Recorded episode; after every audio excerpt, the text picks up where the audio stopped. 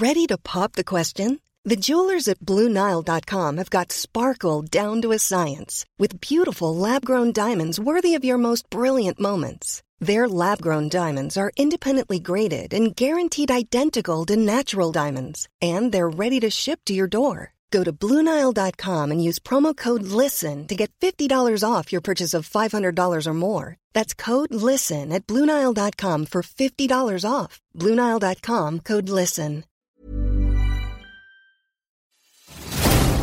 Cada noche los expertos se reúnen para debatir, polemizar, desmenuzar a la noticia y a sus protagonistas en una mesa de opinión que saca chispas. Esto es El Heraldo la silla rota por El Heraldo Radio. Iniciamos.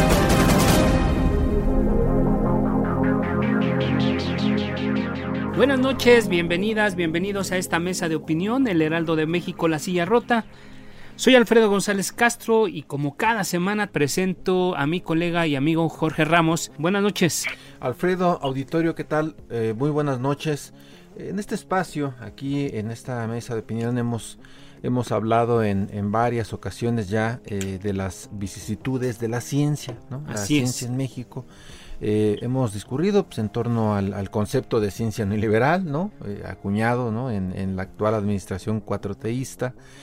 Y bueno, ahora el tema vuelve a simbrar a la comunidad científica por esta nueva ley de ciencia que ya ha estado digamos, eh, eh, discutiendo, se ha habido por ahí alguna iniciativa eh, anteriormente de Morena también, pero ahora se habla ya de una que, nueva proyecto que se comenzó a confeccionar en las oficinas del Consejo Nacional de Ciencia e Ideología, perdón, perdón, perdón, de ciencia, disculpen, fue un error, de ciencia y tecnología, el, el CONACIT, y bueno, la, realmente la pregunta es si esta es una amenaza a la ciencia básica porque le quieren cambiar hasta el nombre al CONACIT. Y bueno, de esto, de esto vamos a platicar, Alfredo, esta noche. Así es, Jorge, amigos del auditorio.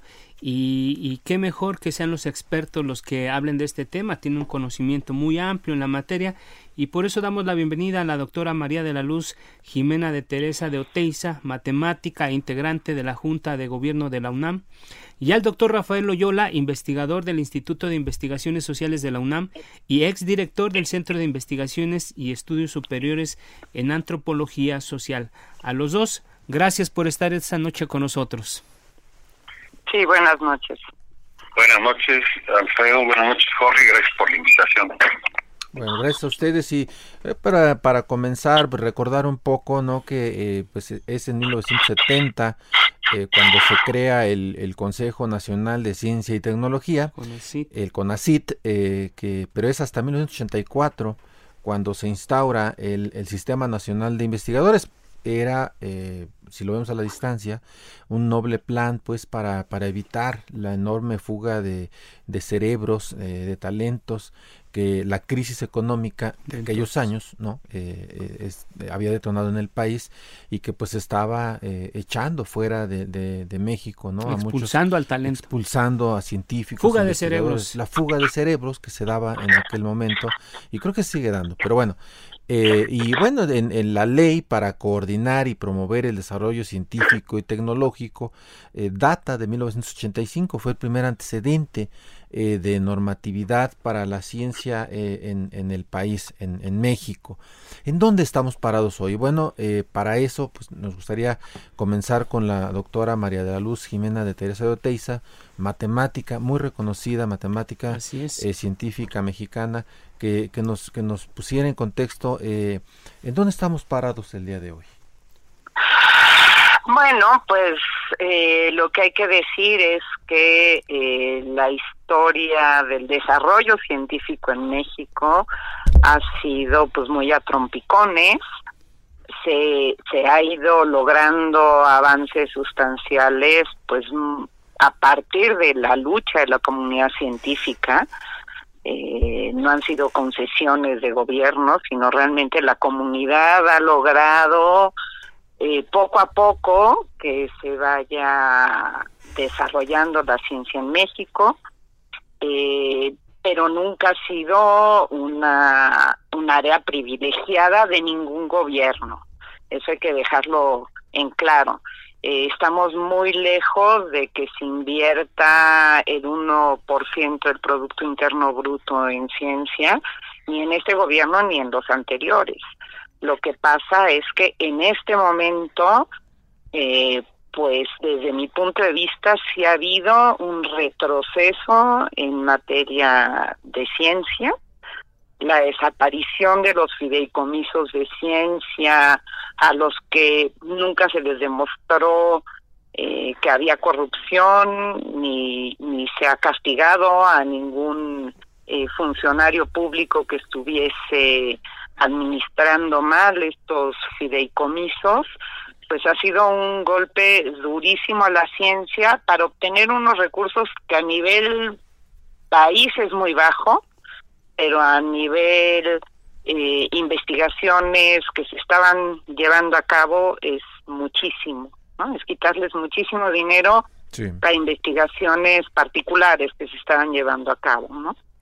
Y eh, hay, por ejemplo, eh, no se han renovado eh, acuerdos con universidades privadas eh, para el Sistema Nacional de Investigadores, lo cual pues es algo claramente discriminatorio hacia trabajadores de la ciencia eh, que están cumpliendo su eh, trabajo de investigación científica igual que los que trabajamos en universidades públicas.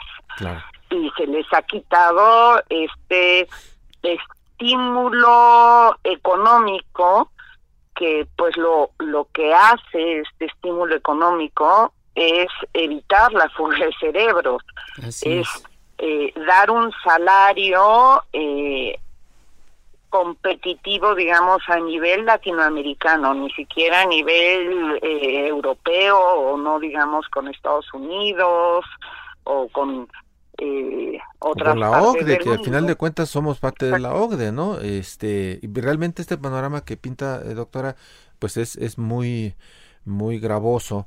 Eh, y le preguntaríamos al doctor eh, Rafael Loyola, que es investigador del Instituto de Investigaciones Sociales de la UNAM, también, pues, ¿en dónde estamos parados, doctor? entiendo que incluso acaba de, sacar un libro con estos temas y, ya lleva años hablando de, de esta de este asunto de la ciencia? ¿Cómo, en, ¿Dónde estamos parados, doctor? Bueno, mire, el, tema de la ciencia y la tecnología en este país es relativamente reciente, ¿no? Pues como ustedes lo precisaron muy bien, como lo precisaste muy bien, es realmente a partir del CONACYT, de la gestión del CONACYT en los años 70, cuando se empieza a construir una un sistema, una estructura nacional de ciencia y tecnología. Eh, en la administración actual eh, se tiende a a tirar al, niño con el agua sucia, bajo el argumento de que todo lo que se hizo antes fue pésimo, aunque se han venido acabando los ahorros que les había dejado el, los famosos gobiernos neoliberales. Y fue precisamente en los gobiernos priistas en donde con mucha inteligencia se lanzó esta creación del CONACYT, empezando por la creación de una masa de investigadores a través de un exitosísimo programa de becas y a partir de ahí, no como nos hubiera gustado a los investigadores, yo comparto el malestar de la doctora eh, Teresa, eh, pero no como nos hubiera gustado a los investigadores, no con los recursos que deberían haber metido a la ciencia, pero lo que tenemos en la actualidad es un esfuerzo que viene desde los años 70, en donde participó el PRI, donde participó el PAN, e incluso una buena parte de los avances que se tienen en este país en materia de de, capacidades y de infraestructura científica, pues se construyó en los gobiernos que, tanto critican de los, de los, de los neoliberales. Fue en ese momento en donde se creó la primera ley importante de ciencia en 1999, luego la segunda ley importante, la de 2002, fue la época en que se, se hizo un, un programa de, captación de talentos para los eh, estudiantes eh, recién egresados de los doctorados nacionales. Fue la época en que se captaron estudiantes egresados de doctorados del extranjero.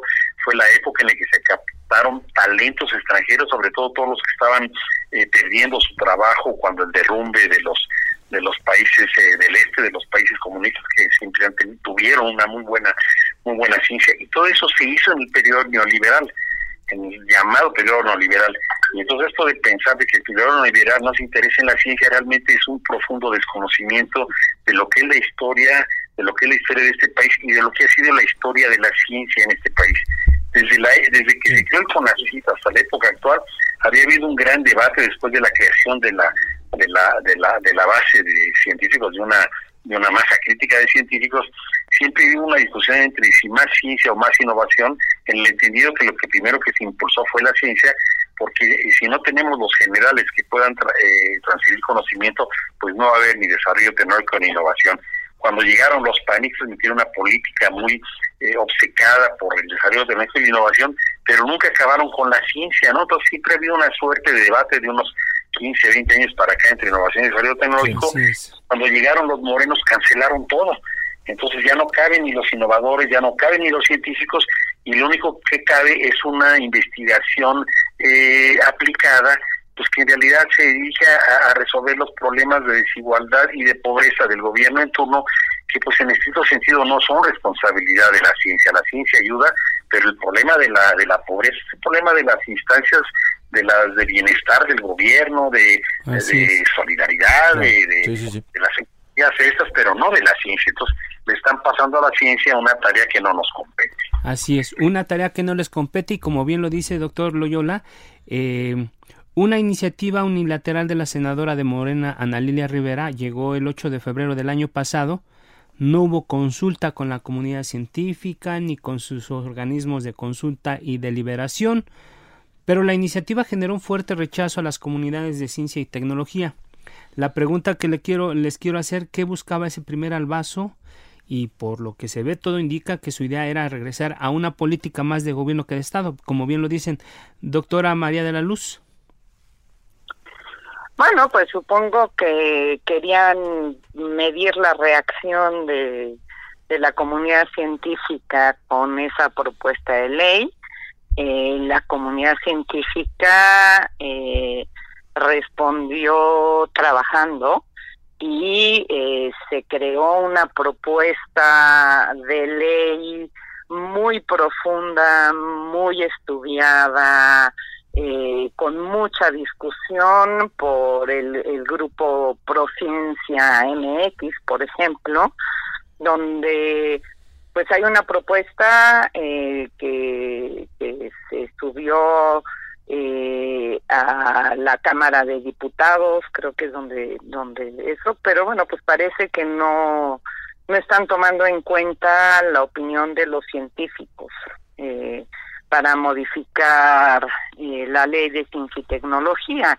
Lo que ha salido ahora, además de, de la eh, ley aquella eh, promovida por Ana Lilia Rivera, es. un borrador de ley que todos pretendemos que sale desde el CONACIT pues que es realmente eh, pues un pasín político no no no es una ley como debería de ser no eh, en el sentido de que debemos pensar a futuro una ley no se hace para eh, un gobierno en particular se debe de hacer una ley eh, pues que que sea transeccional pensando que la anterior ley con sus modificaciones es de 2002, ha tenido varias modificaciones, pero bueno, pues se ha tardado 18 años en modificarse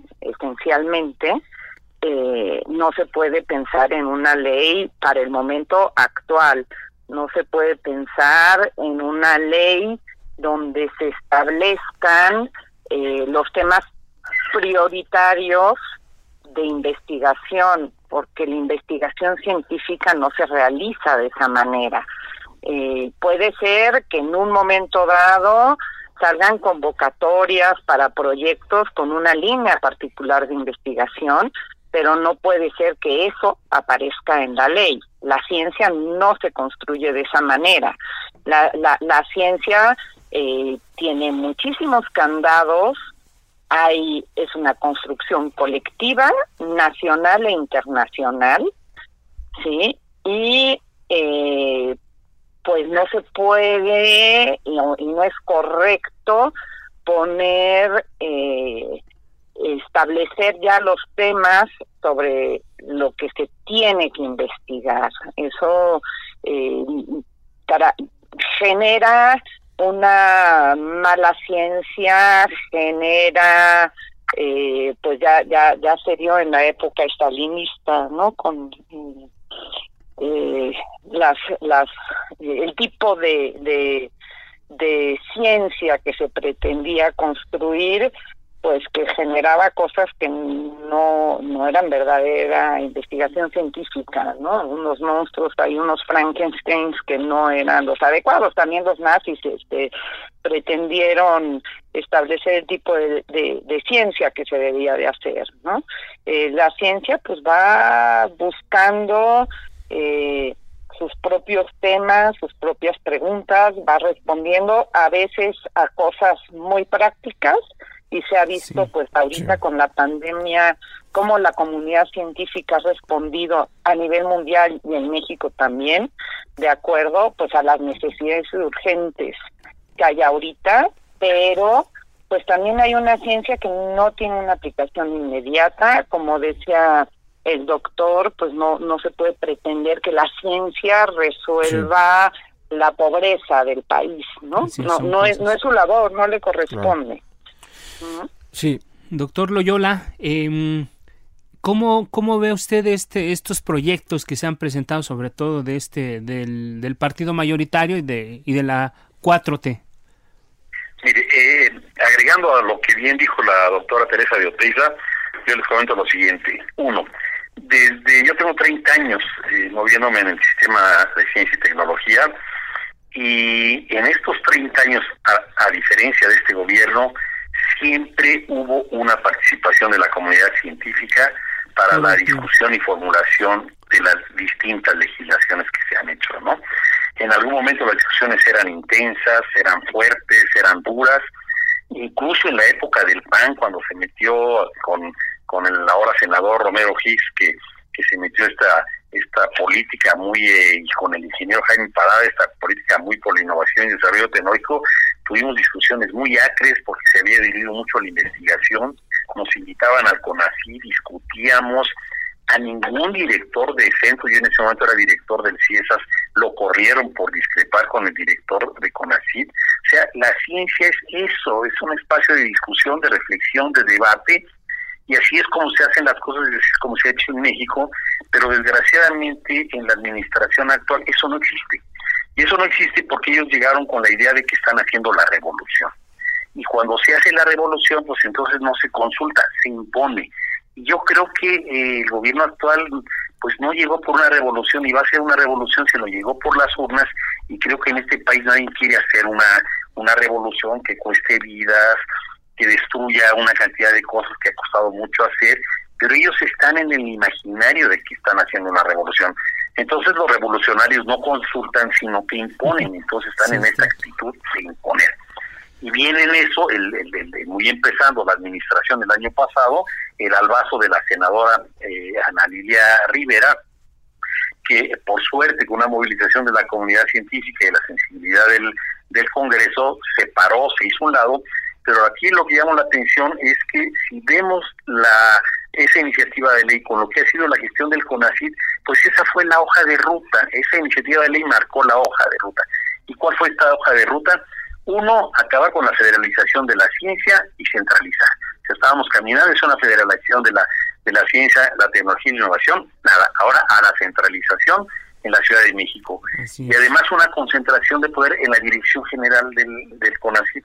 Y a esto le agregamos el matar todos los organismos de participación, todos los organismos de consulta, y por eso el interés de que no estuviera, de cancelar y de eliminar el foro consultivo científico tecnológico, y como tampoco les gusta escuchar y, no les importó, ¿eh? O sea, acabaron con el foro consultivo, este, y, y, sin problema, ¿eh? Y siguen avanzando. Entonces, a ver, yo les preguntaría ahorita, con este nuevo albazo, con este nuevo documento que se conoció, porque hay que decirlo, fue una filtración. Se Además, filtró el documento, este se da a conocer, empieza a ver las primeras críticas. Ayer la UNAM, ¿no? Ayer la UNAM sale eh, en, una conferencia de prensa con pues con sus principales este digamos este generales y generalas no eh, eh, la, coordinadora de, de, la, investigación en humanidades el coordinador de la investigación científica directores de institutos investigadoras salieron a, dar a dar digamos un paso al frente y decir que, que, no se les ha consultado, que no les han tomado en cuenta. ¿Cómo, cómo están las cosas? Y, ahí me gustaría darle la palabra a la doctora María Luz un par de minutitos. Eh, ¿cómo, ¿Cómo están viendo este nuevo proceso? Pues eso, no se nos está tomando en cuenta, ¿no? No se está tomando en cuenta eh, a los científicos, no se está tomando en cuenta a las eh, universidades, a las mayores universidades al menos del país, ¿no? No, no, no hay una consulta hacia los actores eh, que hacemos ciencia. Eh, ¿Qué puede salir de eso? Pues un Frankenstein. O sea, la verdad, eh, lo que están pretendiendo hacer es una ley de ciencia ideologizada, eh, vertical, que eh, no tome en cuenta a, los actores. Eh, creo que puede ser eh, algo muy grave para el país, porque además, bueno, pues la, la, la ciencia es un bien común y yo sí estoy convencida que sin un, una educación de calidad y una ciencia fuerte, el país no va a salir adelante. Entonces, si queremos eh, parar el, el, rezago social de este país, la pobreza extrema y eh, las desigualdades abismales que hay en este país, es solo a través de la educación y el desarrollo científico que se puede hacer. Y las propuestas que están haciendo no van en esa dirección. Bueno, no son propuestas, es eh, las eh, modificaciones eh, autoritarias que están haciendo no van en esa dirección. Y sobre todo sin consulta. Doctor Rafael Loyola, eh, un comentario. Uno, ellos dicen que consultan y en realidad no consultan, ¿no? Uno revisa este borrador que se filtró y lo que uno encuentra es que tiene el mismo espíritu de lo que ha sido la gestión la administración actual y el mismo espíritu de lo que fue la iniciativa de ley de Ira Rivera. O sea, yo creo que es exactamente el mismo documento con las mismas intenciones. Ellos insisten y quisieron una consulta amplísima, que recibiera una cantidad de propuestas, pero esas propuestas no se para nada reflejadas en ese borrador que, que, que circuló y que hasta el momento actual el CONACYT no ha, no ha negado la, la, la paternidad del documento hay eh, aportaciones muy importantes para una ley interesante que viene del documento que entregó la UNAM al todavía presidente electo antes de la toma de posesión, al cual no le han hecho el menor caso, y fue un documento que tiene el consenso de 60 o 70 organismos de ciencia y también empresariales. Está la aportación de la Reina Cecil, ¿no? Que ellos lo que están reivindicando, entre otras cosas, es una mirada federal de la ciencia o sea, con todo lo que ha pasado en este país en los últimos años, regresar a la centralización de la ciencia es el peor de los servicios que se le puede hacer. Está también el documento que mencionaba la doctora Teresa Ioteiza, que es este documento de Prociencia, que viene trabajando desde hace mucho tiempo con muchas aportaciones, con muchas reflexiones para esto, y otras aportaciones que no se ven reflejadas y que yo me temo que a la dirección actual de CONACYT le importan muy poco y por eso esta secretaría con lo que se mueve. A mí lo que me preocupa es una cuestión en lugar de estar proponiendo la formulación de una política de Estado para la ciencia y la tecnología, lo que nos está proponiendo esta administración del CONACYT, que no es muy distinto de lo que piensa el presidente, es una ciencia de Estado. Y una ciencia de Estado al mejor estilo de lo que hubo en la en el, en el, régimen soviético, al mejor estilo de lo que hubo en la Alemania de los años 40 y al mejor estilo de esos entelequias todavía de gobierno socialista que existen, pero incluso hasta China ha cambiado en ese sentido, ellos no tienen una, una ciencia de Estado, tienen una ciencia que está mirando ahora a la Luna, al rato van a mirar a Marte, y nosotros seguimos mirando a los trapiches y a los saberes tradicionales sin eh, demeritar la importancia que puedan tener. Esa es la realidad en la que estamos. Gracias, doctor Rafael Oyola. Jorge, amigos del auditorio, vamos a hacer una, una pequeña pausa. Ahí están ya los puntos de vista sobre estas modificaciones, sobre estos proyectos en materia de reformar la, eh, lo que quiere, lo, cómo ve la 4T este tema de la ciencia y la tecnología. Vamos a hacer una pausa y regresamos con nuestros invitados.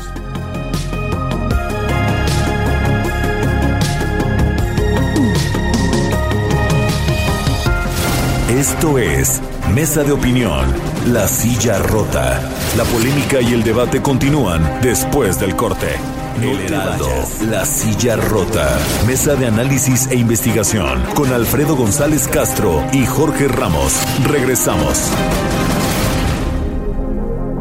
Ya estamos de regreso, le reiteramos que transmitimos desde nuestras instalaciones acá en el sur de la Ciudad de México por el 98.5 de su frecuencia modulada y también saludamos a todos los amigos que nos sintonizan en el interior de la República, en los estados de Guanajuato, en Baja California, en Coahuila y allá en el sur de los Estados Unidos, en la ciudad de Bronzeville, Texas y en la ciudad de McAllen.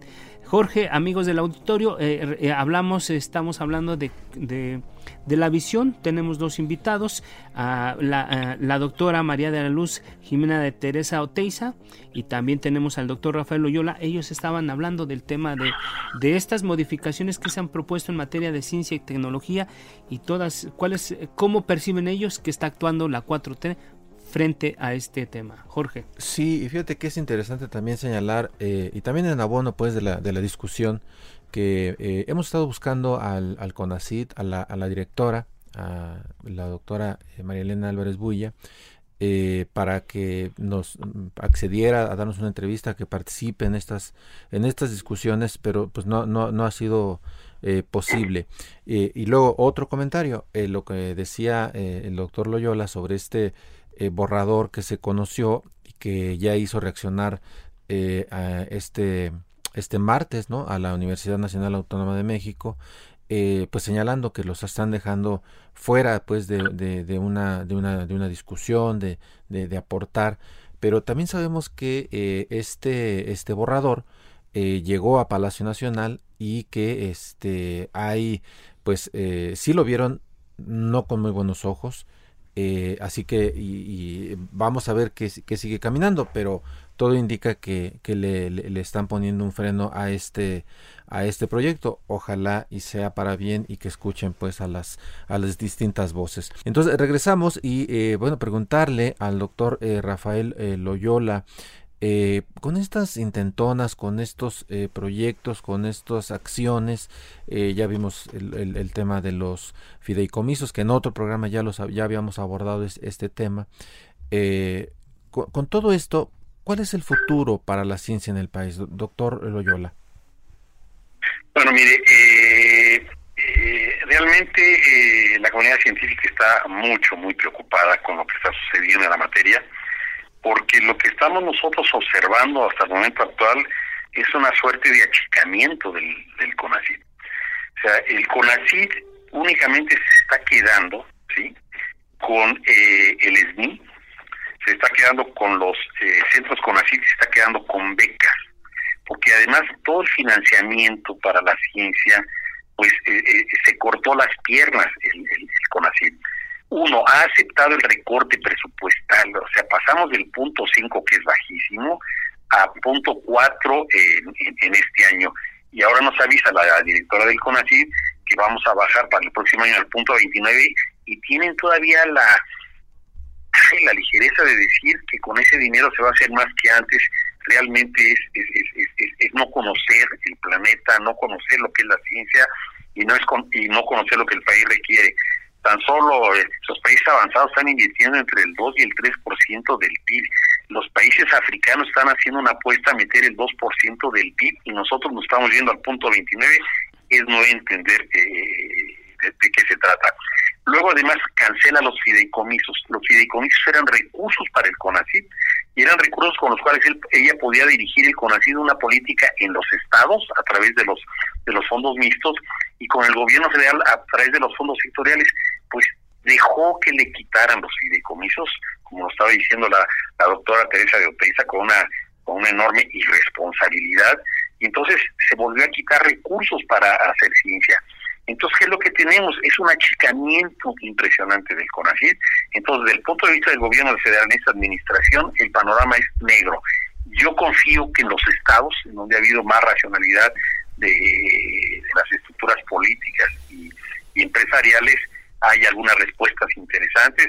Guanajuato acaba de meter hace algunas semanas 100 millones de pesos para la ciencia. No creo que Nuevo León quiera eh, quitarse todo lo que lo que tiene ciencia, sobre todo para la innovación. No creo que Jalisco lo quiera hacer, no creo que, que San Luis Potosí ni Querétaro lo quieran hacer. Entonces a lo mejor vamos a vivir una, una suerte de rejuvenecimiento a través de las regiones, porque lo que es con esta administración, que además tiene una suerte de autismo, puesto que no se escucha más que a sí misma y a sus correligionarios, no escucha a los demás, creo que es a través de las regiones donde tendremos algún respiro. Pero lo que es con el gobierno federal, si las cosas siguen como hasta el momento actual, es el, el peor de los presagios para el futuro de la ciencia, la tecnología y el desarrollo tecnológico. Y de ahí, con eso termino la importancia de la conferencia que tuvo la UNAM el día de ayer. Es la primera ocasión de que yo recuerde que las dos coordinaciones, humanidades y ciencias, se lanzan en un pronunciamiento de esta naturaleza y la UNAM no deja de ser la UNAM a nivel nacional y que se esté pronunciando en esta dirección va a ser muy útil para, para la, el combate, la lucha que nos vamos a enfrentar en los próximos meses alrededor de la ley. Gracias, doctor Loyola. Eh, doctora Teresa de Oteiza, ¿cuál es el futuro de la ciencia en el país? Bueno, pues no tengo una bola de cristal, pero como va eh, con este gobierno, pues es, eh, como ya decía el doctor Loyola, poco esperanzador. Eh, creo que hay una comunidad eh, científica que se ha unido para trabajar por la ciencia y eso es importante.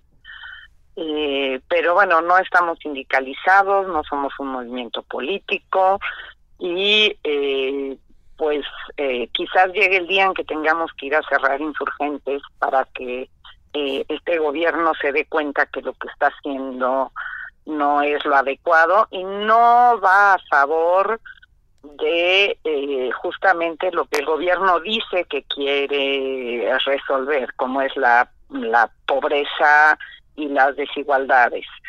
El eh, golpear a la ciencia es golpear el futuro del país, el golpear eh, la verdadera eh, construcción de un país más igualitario, eh, porque yo ya lo decía antes, para mí la educación y la ciencia son lo que pueden permitir que los países eh, salgan adelante y hay muchísimos ejemplos en el mundo donde se ha visto una cosa o la contraria. Entonces, bueno, pues este, esperemos que eh, eh, dentro de cuatro años cambien las cosas y podamos tener un gobierno que sí apoye la ciencia y pues mientras tanto eh, seremos como la oruga en nuestro caparazón esperando a convertirnos en mariposa, ¿no? Porque mientras tanto no veo mucho que este gobierno esté escuchando lo que queremos decir. Eh, hay este autismo que decía el doctor Loyola y eh, pues eh, yo creo que pues no se han dado cuenta o no han querido ver el daño que le está haciendo en particular la doctora Elena Álvarez Bulla la ciencia en este país, ¿no? no sé, yo yo sí estoy muy triste y, me preocupan mucho los jóvenes que, que tienen todas las ganas de hacer un doctorado, de estudiar, de investigar, de crecer y de hacer crecer este país, pues que tienen un futuro oscuro por ahora. Eh, gracias, eh, doctora Teresa de Oteiza. A manera de conclusión, a mí me gustaría preguntarles, eh, ¿Cuál tendría que ser en este momento el papel de la comunidad científica frente a esta digamos este cambio de visión cerrazón de la del nuevo de este gobierno eh, doctor Loyola cuál es el papel que tienen que jugar los científicos en este momento yo creo que la primera cuestión que yo creo que tenemos que hacer es tenemos que hacer la narrativa de la destrucción que está en curso. Eso no corresponde a los científicos y posiblemente más a los científicos sociales a los y a los historiadores. Pero no podemos dejar que este atropello que está haciendo la ciencia se olvide. La segunda cuestión que tenemos que hacer es evitar que se consolide una ciencia de Estado. Eso tenemos que evitarlo a todas luces. Hay que pujar por una ciencia libre, abierta, descentralizada, federalizada, con organismos de contrapeso, con espacios de participación y con una mirada que eh, esté apuntando hacia el siglo XXI y no hacia la Revolución Mexicana o hacia el siglo XIX, pues que son siglos que ya murieron, ¿no? Como decía hace rato, yo respeto los saberes tradicionales, pero los saberes tradicionales no nos van a resolver el problema del cambio climático, no nos van a resolver eh, el paseo interestelar que ya está haciendo la humanidad y no nos va a resolver una cantidad de problemas como, por ejemplo en temas de salud. Entonces hay que ver una ciencia de, de primer mundo. Y en último punto, lo que hay que evitar es que se mate la creatividad. Es, esto que decía la doctora Teresa de Opeiza de la situación de los jóvenes realmente es preocupante. Están cancelando los espacios de la ciencia para los jóvenes, están cerrando los espacios y entonces, ¿qué es lo que vamos a tener? Pues jóvenes frustrados o que se van a tener que ir al extranjero y este país lo que va a perder es una eh, calidad humana, cuadros bien formados, eh, creativos, que van a ir a aportar a otras regiones y no, y no a México. Eso lo tenemos que evitar y creo yo que esto es un llamado a la lucha, a la participación de la comunidad científica para evitar que se haga el, el, que se arrase con la ciencia y la tecnología como está ocurriendo en el momento actual. Mm. Hay que seguir hablando, abriendo la boca, hay que seguir eh, registrando lo que sucede y hay que hacer propuestas creativas para una mejor ciencia, tecnología e innovación para este país. Eso es lo que yo veía. Sí, doctora María de la Luz Jimena de Teresa de Oteiza, dos minutitos también para concluir. Bueno, pues que hay que seguir luchando, coincido con el, doctor Loyola en ese sentido, eh, hablar, hablar, hablar, que la gente sepa lo que está pasando y eh, pues intentar eh, conservar lo que existe de bueno dentro de la comunidad científica, seguir trabajando y bueno, esperar a, a que esto cambie o alguien del gobierno nos escuche y no permitan que haya una modificación en la ley de esta manera tan negativa, ¿no? Eh, porque va a representar un atraso para el país, un atraso que puede llevar décadas a revertir, o sea, no es cuatro años, puede ser que esto signifique un atraso de 20, 30 años para el país. Interesante, interesante. Es muy grave. Muy grave. Gracias, pues llegamos ya a la conclusión de, de este, esta primera parte del programa. Agradecemos, por supuesto, a la, a la, doctora María de la Luz Jimena de Teresa de Oteiza, matemática e integrante de la Junta de Gobierno de la UNAM, y también agradecemos al doctor Rafael Loyola, investigador del Instituto de Investigaciones Sociales de la UNAM y exdirector del Centro de Investigaciones y Estudios Superiores en Antropología Social. A los dos, muchas gracias. Eh, y vamos a otra cosa, Jorge, traes tú algo interesante. Vamos a otra cosa, sí. Ayer, primero de diciembre, se cumplieron dos años de gobierno del presidente Andrés Manuel López Obrador. ¿Es el país zona de desastre?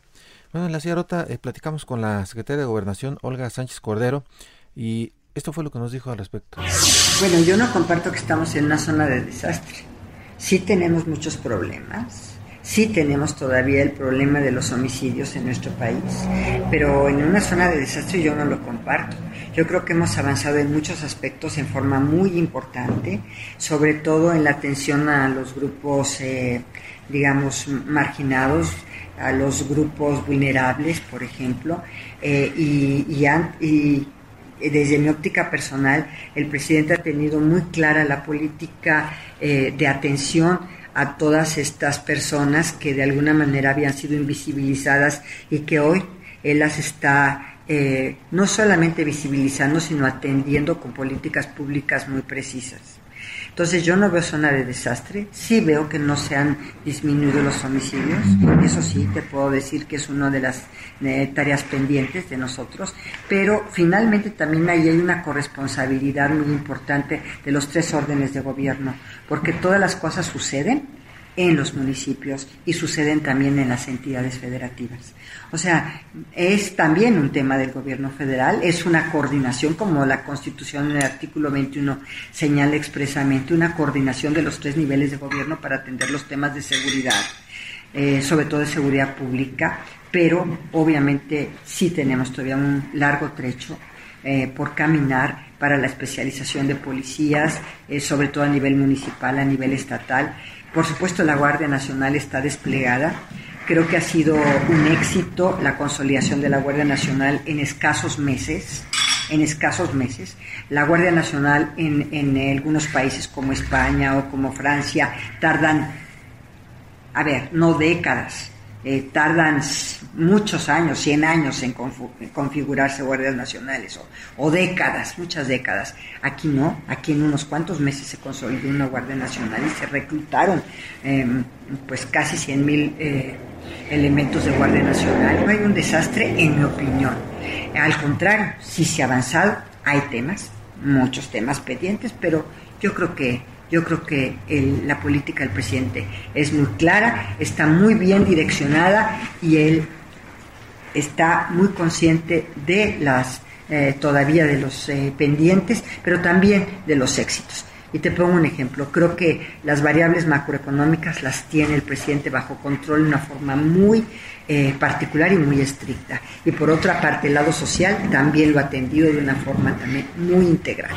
Por supuesto que hay temas que han retrocedido. Por ejemplo, en la pandemia tuvimos una crisis de salud y una crisis económica y por supuesto que hay un retroceso en el tema económico. Digo, si de la noche a la mañana bajas la cortina de los hoteles, de los restaurantes, de todo el sector turístico, si bajas la cortina de todo el sector automotriz, de todas las empresas y que solamente tienes actividades esenciales durante meses y meses y meses, pues desde luego que tienes una crisis económica y desde luego que tienes un retroceso en el desarrollo, en el crecimiento económico del país, pero no fue por la política del presidente, fue por una circunstancia global de una pandemia que se enfrentó y que ha sido enfrentada por todos los países del mundo no solamente por México, y todos los países del mundo han tenido estos retrocesos económicos, pues porque han hecho frente a una situación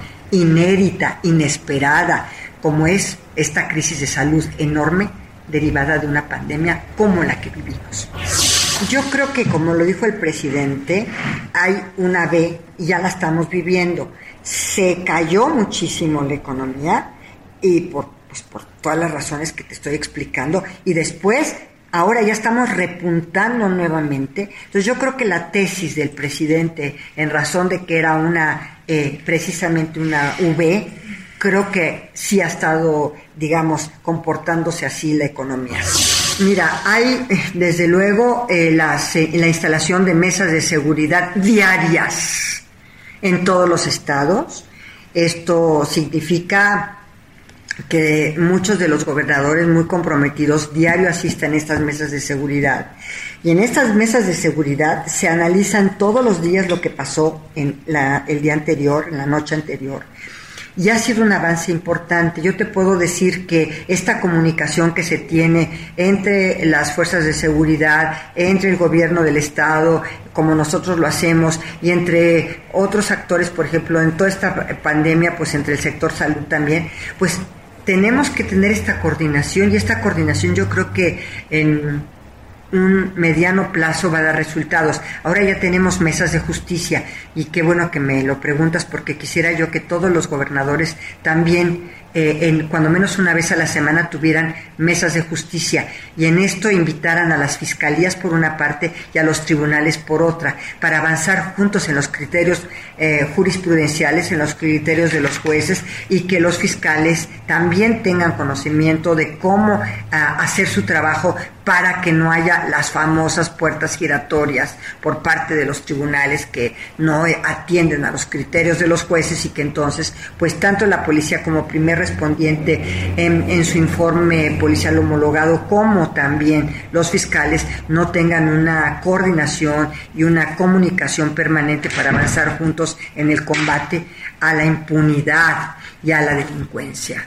Quiero agregar que a partir de este mes, Afortunadamente ya tenemos a una a, las titulares de los institutos de las mujeres, cuando menos ahorita una vez al mes en estas mesas de seguridad, porque es muy diferente que se esté actuando con perspectiva de género por la policía, por este las instancias de procuración e impartición de justicia, que es un cambio radical. Cuando tú actúas con perspectiva de género, tienes un éxito rotundo en algunas acciones eh, judiciales que no lo tendrías si no lo haces por ejemplo, en feminicidios, en violencias contra las mujeres. Esta política que está sacando Claudia Sheinbaum de retirar al agresor de la casa y no a la mujer con todos sus hijos y dejar al agresor en su casa es verdaderamente muy importante, como las medidas de protección, como también las medidas cautelares y, por supuesto, toda una política de prevención que nosotros queremos seguir implementando en todo el territorio,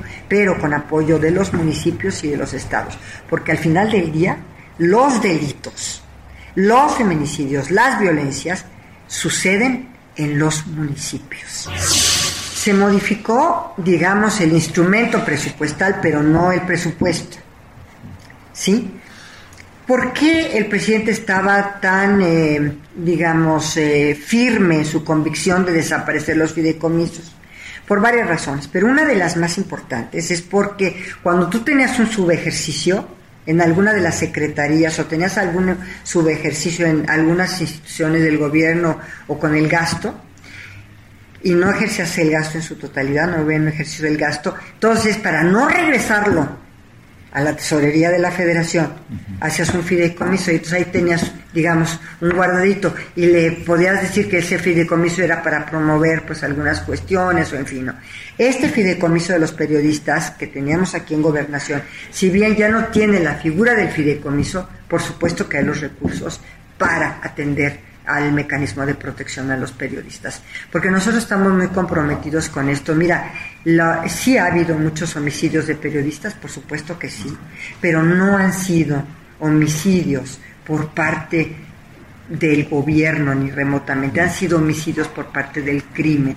¿Y cuáles han sido los periodistas que más han sufrido de esta violencia? Los periodistas que básicamente se han dedicado a cubrir precisamente temas del de, eh, crimen organizado y de las y de, y de las notas digamos rojas de, que mientras no se esclarezca no se puede saber a profundidad si no hubo algún político implicado no exactamente pero te puedo asegurar te puedo asegurar y porque yo lo vivo que no del gobierno federal. No del gobierno federal. No sé si en un momento dado algún presidente municipal o alguna a nivel de el orden de gobierno municipal, no te lo puedo contestar. Yo siempre he sostenido la presunción de inocencia, pero básicamente, básicamente creo yo que todas estas eh, muertes lamentabilísimas y asesinatos a, periodistas han sido por parte de las organizaciones criminales. Digamos, eh, metas que se han cumplido por parte del presidente es que realmente en estos dos años ya sentó las bases de la cuarta transformación y de la estructura normativa y el andamiaje constitucional y legal para avanzar en esta cuarta transformación que él quiere hacer en nuestro país. Siempre hay resistencias a un cambio y a una transformación, pero desde luego que estamos avanzando y con pasos muy firmes. Bien, pues ahí están, Jorge, amigos del auditorio, ahí están los comentarios de la secretaria de Gobernación, Olga Sánchez Cordero creo que nos eh, un, un, punto de vista válido y pues ellos tienen la, su postura sobre lo que está ocurriendo en esta primera fase. No es zona de desastre, dice. No es una zona de desastre y esa es su visión muy personal, particular sobre los dos primeros años de gobierno de Andrés Manuel López Obrador y lo que han hecho llamar la 4T. Pues llegamos al final de este espacio, Jorge. Llegamos al final de este Así espacio es. y agradecemos a todos los que hacen posible este esfuerzo, eh, este esfuerzo Isaías Robles en la información, Orlando Oliveros en la producción y Jorge Aguilar en los controles técnicos. Los esperamos el próximo miércoles a las 10 de la noche y el martes en la mesa de opinión a fuego lento. Descanse, muy buenas noches Jorge. Sí, buenas noches, no se les olvide ser felices, usen cobrebocas, si sirve yo me lo pongo. La polémica por hoy ha terminado. Te espera el próximo jueves para que, junto con los expertos, analicemos la noticia y a sus protagonistas. Esto fue El Heraldo, la silla rota. Por El Heraldo Radio, con la H que sí suena. Hasta entonces. Even when we're on a budget, we still deserve nice things. Quince is a place to scoop up stunning high-end goods for 50 to 80% less than similar brands. They have buttery soft cashmere sweaters starting at $50, luxurious Italian leather bags, and so much more. Plus, Quince only works with factories that use safe, ethical, and responsible manufacturing. Get the high-end goods you'll love without the high price tag with Quince. Go to quince.com/style for free shipping and 365-day returns.